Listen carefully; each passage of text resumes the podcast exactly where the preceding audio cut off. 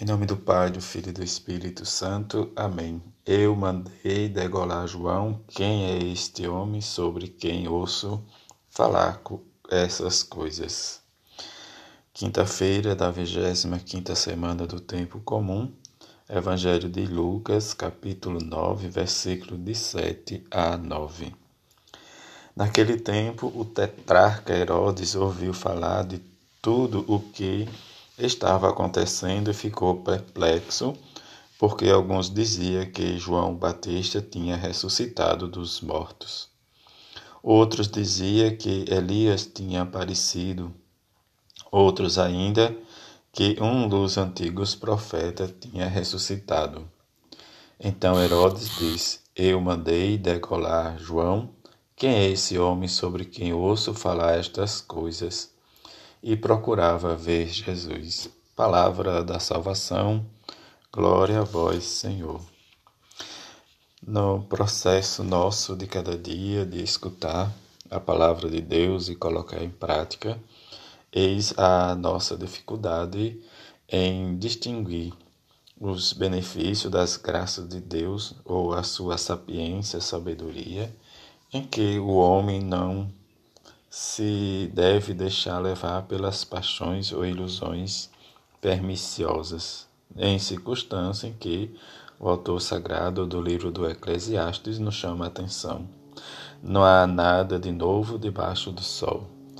E diante desta realidade em que inicia, né, diz, hoje diz a leitura do livro do Eclesiastes, em que ele fala das vaidades, que tudo é vaidade.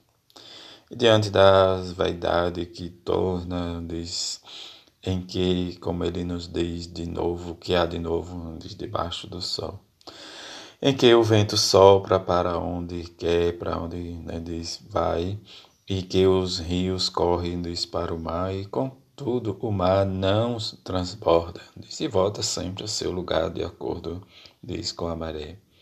E eis que há algo de novo, né, diz como ele diz, e sublinhar, diz o nosso tédio, às vezes a nossa inutilidade, a vaidade, em que ele vai dizer que tudo é vaidade, em que nós às vezes nos levamos, diz tédio, situações que nos fadigam, nos deixam enganar, mas sempre temos que ter a nossa referência, o Evangelho de Jesus.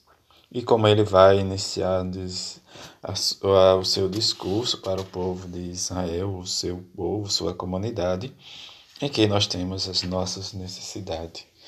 Em que Lucas nos apresenta, diz o episódio da curiosidade do tetrarca Herodes, em circunstância em que se havia comentário, que diz era João Batista, outro dos profetas, Elias, outro que tinha ressuscitado. Mas quem realmente procura realmente Jesus? Quem é Jesus, afinal de contas?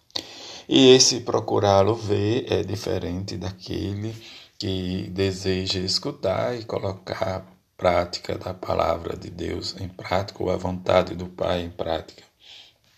E a praticidade tem que assumir desde o nosso batismo, nossa missão de discípulo de Jesus, de testemunhar com os nossos gestos, palavras, diz o próprio Evangelho de Jesus e que entra às vezes, né, por mais que conhecemos e escutamos, né, desde o próprio Evangelho, no nosso dia a dia, é buscar viver a nossa fidelidade, o nosso compromisso, viver a nossa penitência, em que buscamos, diz por meio da oração, experimentar a ação de Deus em nós, a sua misericórdia, e alcançar os acontecimentos divinos diante da nossa vida sermos seguidores de Jesus.